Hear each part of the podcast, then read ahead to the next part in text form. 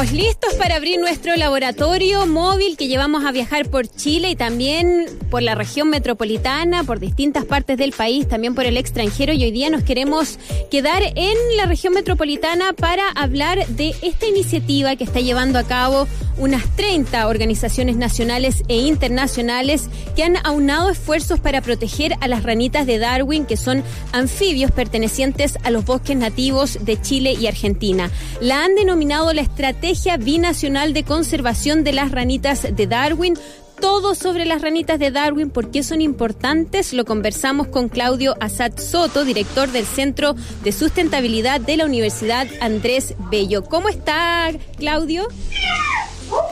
Muy bien, Ibelis. Eh, muchas gracias por la invitación. Gracias por aceptar nuestro llamado para poder conversar sobre las ranitas de Darwin y comencemos por lo básico, por quienes no saben eh, qué son las ranitas de Darwin o cuáles son sus características y por qué es importante hablar de ellas. Sí, claro. Mira, las ranitas de Darwin son dos especies, eh, que, su nombre científico es Rhinoderma darwini, que es la ranita de Darwin del sur, la más conocida, y la otra menos conocida es la ranita de Darwin del norte, Rhinoderma rufum, y son dos especies de ranas muy pequeñas pero muy únicas que solamente se encuentran en Chile y una parte eh, pequeña de, cercano a Bariloche en, Argentina. Y esta ranita es muy especial porque es, eh, dentro de varias particularidades, yo resaltaría dos. Una, que fue, fueron descubiertas por Charles Darwin, o sea, tienen una historia fenomenal, ¿cierto? Hace eh, más de 150 años. Y la otra particularidad es de que es el único anfibio en el mundo, dentro de las más de 8.000 especies que hay en el mundo, es el único donde el padre se embaraza, entre comillas, ¿cierto? Se pereña y eh, cría a sus renacuajos en su boca, ¿ya? En un saco vocal, ¿ya? Que ellos desarrollan especialmente para criar a sus crías. Entonces, dentro de los anfibios es el único especie donde el padre eh, tiene este eh, elaborado método de cuidado parental de las crías. Perfecto. ¿Y cuál es la situación actual de la ranita de Darwin, de estas dos especies que eh, usted nos adelantaban, que además son tan particulares por esta forma, ¿no? Donde es el macho el que se encarga del cuidado de, de, la herencia, ¿no? De algún modo. Sí, eh, bueno, esas son muy malas noticias, que la situación es muy mala. Es tan mala de que de esta especie que yo te mencionaba, de la ranita Darwin del norte, esta especie está posiblemente extinta, ¿ya? Y no se ha observado desde el año 1981. Era una especie que se distribuía desde los bosques de Zapallar, en la quinta región, hasta la provincia de Arauco, en la octava, y desde hace más de 40 años que no se observa la especie. Y eso es muy, muy, muy, una muy mala noticia para Chile. Sería el primer vertebrado eh, moderno, ¿cierto?, que se extingue en nuestro país. Y la segunda especie, que es la más conocida, que es la ranita Darwin del Sur, o Rhinoderma darwini, su nombre científico, es una especie que se distribuye desde Concepción hasta Aysén, y esa especie aún existe, pero su estado de conservación es en peligro de extinción. ¿ya? Y hay datos bien interesantes. Por ejemplo, yo estudié en Valdivia, en la Universidad Austral, veterinaria, y cuando yo estudiaba allá, nuestros profesores nos decían que estas ranas eran tan comunes que en el jardín botánico, en, los años 80, ellos iban a colectar estas ranas para los prácticos de zoología, por ejemplo. ¿ya? Entonces estas ranas eran muy comunes hace no más de 20, 30 años atrás. En Concepción, por ejemplo, la gente decía que las veía en sus jardines de sus casas, ¿cierto? Pero lamentablemente ahora la situación es muy distinta, es una especie que está en peligro de extinción. Una está en peligro de extinción, la otra está posiblemente extinta y, y su situación es muy, muy crítica. La verdad es que cuando yo leí que eh, la última vez que, una de estas especies fue registrada fue en 1981, yo dije, ¿será tan así? Desde entonces nadie ha vuelto, eh, nadie ha vuelto a verla, eh, a ver uno de estos ejemplares. Em, ¿Es así de dramática la situación? ¿Y cómo explicamos que en el rango de 40 años, por lo que usted nos cuenta, esto haya llegado a este nivel tan crítico? Sí, bueno, son dos especies. Una especie que la del norte efectivamente no se ha registrado desde el año 81, ¿ya? Entonces lleva 40 años desaparecida y las probabilidades de que aparezca son muy, muy bajas. Ojalá que, aparezca, todos queremos que aparezca y cuando aparezca eh, volcar todo nuestro esfuerzo y, recursos en, protegerla.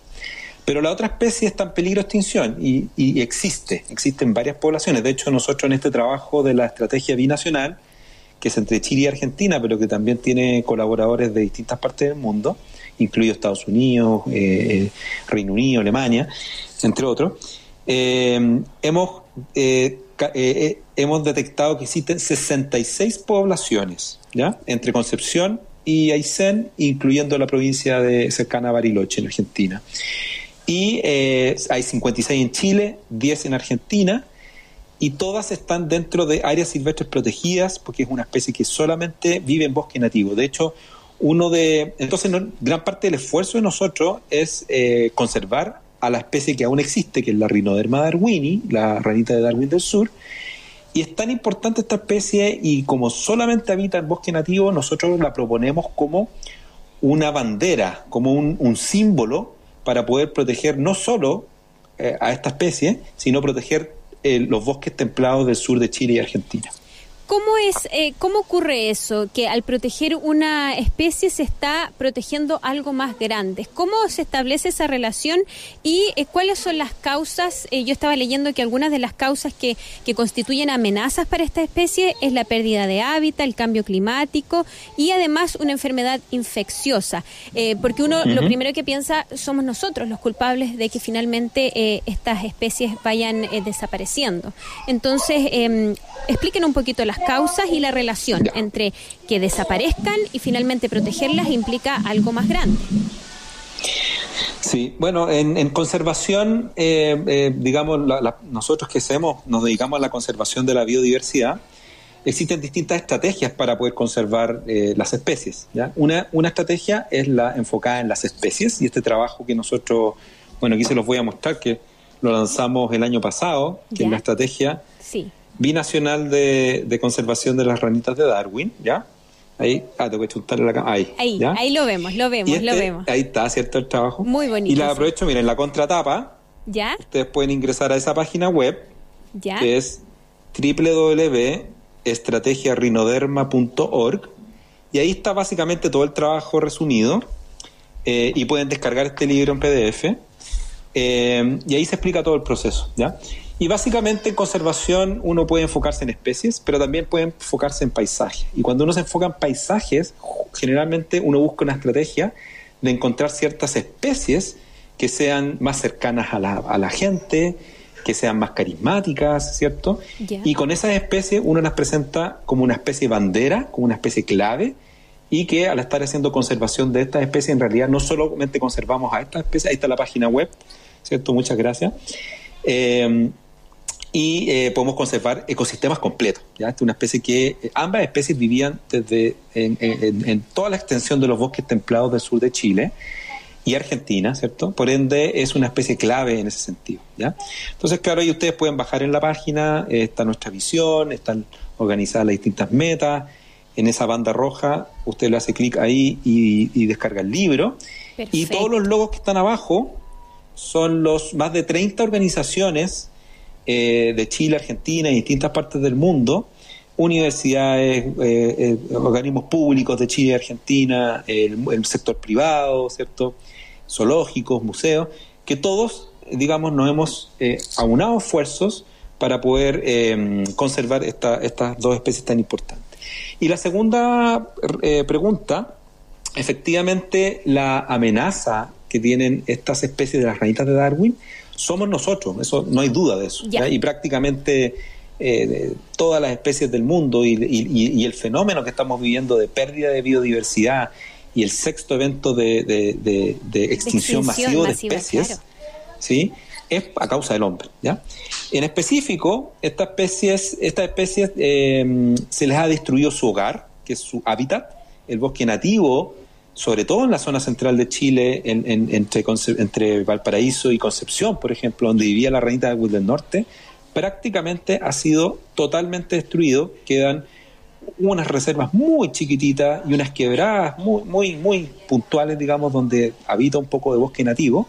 Y todo el resto ha sido eh, cambiado, el, territorio ha sido cambiado para agricultura, ganadería eh, y, sobre todo, eh, plantaciones forestales, ya pino y eucalipto. Entonces esa es la principal amenaza que tiene esta especie, que es la sustitución del bosque nativo por plantaciones de pino y eucalipto. Esa es la principal amenaza. Perfecto. Esta especie solamente vive en bosque nativo.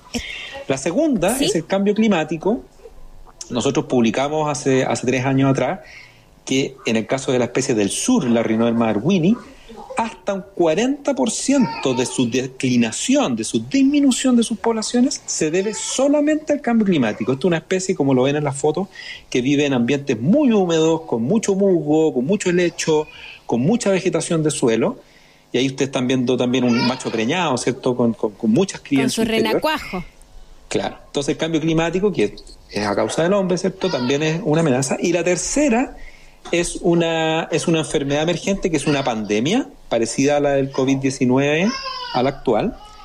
Y eh, esta pandemia, que es un hongo microscópico, que se llama, la enfermedad se llama la quitridiomicosis, está en Chile, nosotros sabemos que está presente desde el año 70, y también parecido al COVID, producto de la globalización del transporte aéreo, donde el, el, ser humano ha llegado a todos los rincones del planeta y con eso se mueve el ser humano, pero también mueve sus especies, sus animales, eh, y entre ellos los anfibios, ha dispersado este hongo todo el mundo y lamentablemente hemos detectado de que la ranita de Darwin es muy sensible a los efectos de esta enfermedad y mueren rápidamente una vez que la enfermedad llega a las distintas partes de, nuestro país. Estamos conversando con Claudio Asad Soto, director del Centro de Sustentabilidad de la Universidad Andrés Bello, a propósito de esta estrategia binacional para la conservación de las ranitas de Darwin. ¿En qué consiste entonces esta estrategia? Es básicamente toda esta concientización, esta generación de material, pero además nosotros, Claudio, ¿qué podemos hacer para ayudar de alguna manera a mermar el impacto que hay sobre estas especies? Em, ¿Qué podemos hacer nosotros? Sí. Bueno, entonces lo, lo, que busca esta estrategia eh, finalmente es... Eh,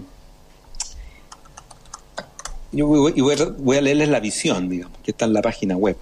Entonces lo que nos, junta a nosotros es que las ranitas de Darwin, únicas en el mundo por su particularidad reproductiva, son conservadas y valoradas como un emblema para la protección de los bosques nativos del sur de Chile y Argentina. Entonces, los 56 participantes, eh, personas, ciertos actores relevantes que participan de esta estrategia, nos une ese mensaje. ¿ya? Conservar esta especie por su importancia, pero además eh, aprovechar por la importancia de esta especie de conservar los bosques templados del sur de Chile. Y eso es lo que nos mueve como visión.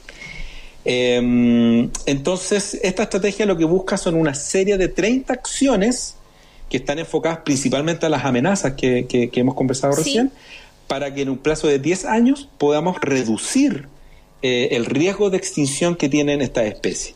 En el caso de la ranita de Wind del Norte, en realidad es un poquito más de suerte, que si en el caso de que aparezca, eh, poder rápidamente actuar y, protegerla. Y en el caso de la ranita de Wind del Sur, entonces trabajar eh, en investigación, en concientización del público, en generar el financiamiento adecuado en trabajar, por ejemplo, con los, con los pequeños eh, agricultores para que, o pequeños dueños de, pequeñas tierras para que ellos conserven estas tierras y puedan proteger a la ranita de ¿Y nosotros? ¿Hay algo que podamos hacer? Ah. Sí, sí, eh, mucho. Ya al final, finalmente, eh, la conservación de la biodiversidad, y no solo de la ranita Darwin, sino que de todas las especies que existen en el, en el planeta, Perfecto. finalmente depende de nosotros, las personas. Entonces nosotros, eh, bueno, en Santiago eh, eh, uno dice, chuta, pero estoy tan lejos de donde viene esta rana. Y uno, claro, uno puede hacer cosas indirectas, como por ejemplo, en caso del cambio climático, por ejemplo, uno puede tener estilos de vida que sean menos contaminantes, andar más en bicicleta, usar menos el auto, por ejemplo, contaminar menos, ¿cierto? Eso es una buena medida que, eh, insisto, sirve para conservar toda la biodiversidad del planeta.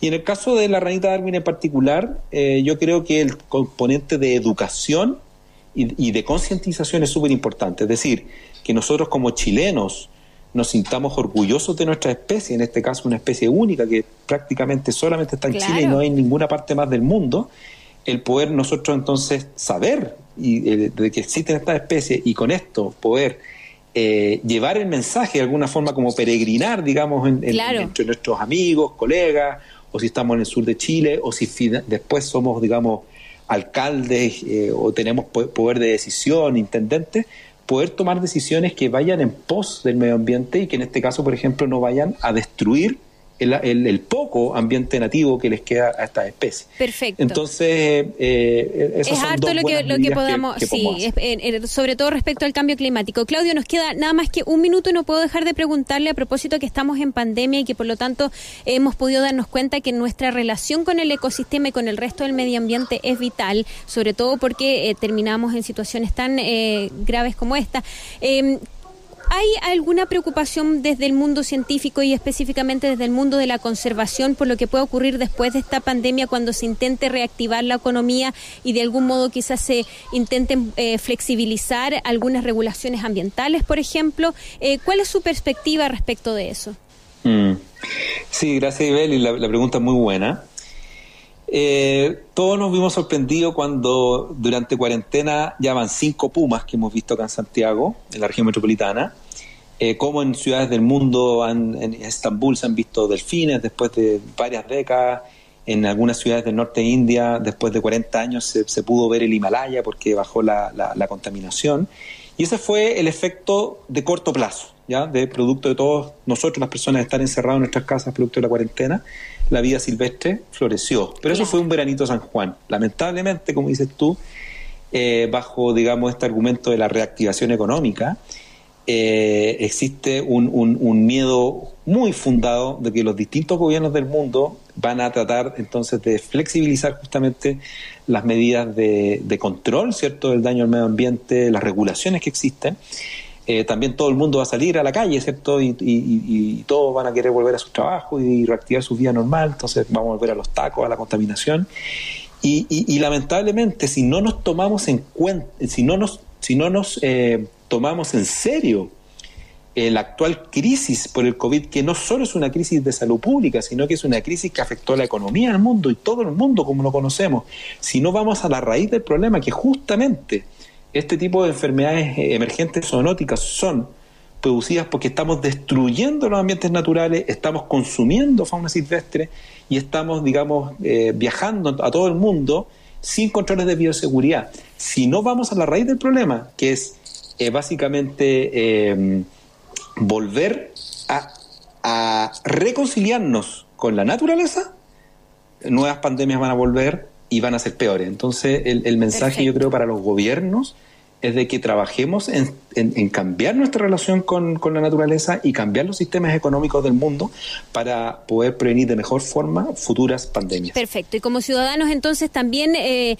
insistir con nuestros gobiernos y nuestras autoridades de que no se pueden relajar las regulaciones ambientales con la excusa de la reactivación económica de aquí para adelante. Claudio eh, Asad Soto, director del Centro de Sustentabilidad de la Universidad Andrés Bello, muchas gracias por esta interesante conversación y por contarnos todo sobre esta especie tan bonita, las ranitas de Darwin. Chao, chao, que tenga una buena semana. Ya, igualmente, gracias. Chao.